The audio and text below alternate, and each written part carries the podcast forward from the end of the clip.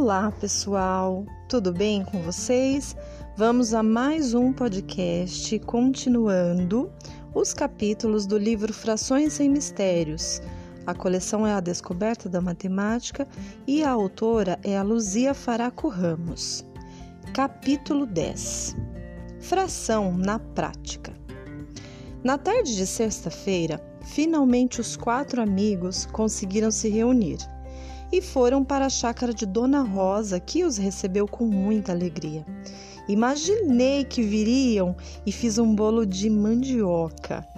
Enquanto ela cortava o bolo, Thaís foi contando.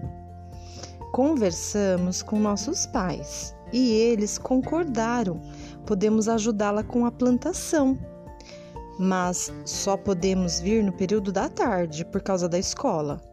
Claro, primeiro a escola. Eu aceito. Então, a partir de agora, somos sócios.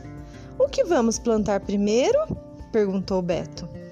Hum, eu pensei em verduras e legumes. A produção é mais rápida, disse Dona Rosa. Qual é a área que teremos para plantar?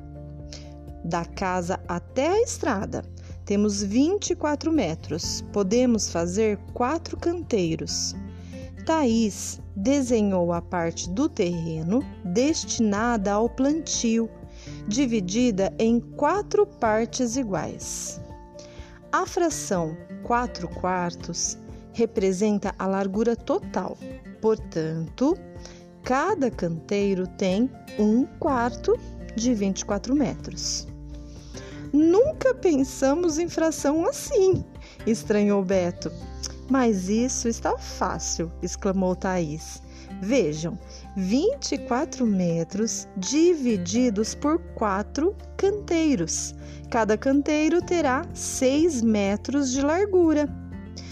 Puxa, conseguimos aplicar na prática o que estamos aprendendo sobre frações, exclamou Lino. O professor de matemática de vocês deve ser muito bom. Ah, ele é super legal, dona Rosa. Disse que, se precisar, podemos contar com ele aqui. Dona Rosa sorria, feliz da vida, além do prazer de produzir naquela terra abandonada. Gostava de conviver com jovens. Já estava sentindo saudade disso. Ao se despedirem, combinaram que começariam o trabalho na semana seguinte. Na volta para casa, Alice conseguiu conversar com Lino. Ontem estava na varanda e vi sua mãe passar de carro. Um pouco atrás dela vinha um carro preto. Parecia que estava seguindo ela. Acho que sua mãe não percebeu. Assim que entrou em casa, o carro desapareceu. É, isso tá ficando complicado, disse Lino.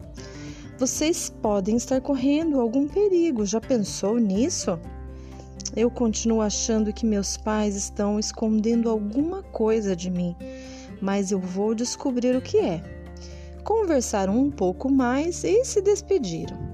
Um dia eu conto o que sinto por ele, pensou Alice, admirando o pôr do sol. O sábado amanheceu com um céu azul de fazer inveja.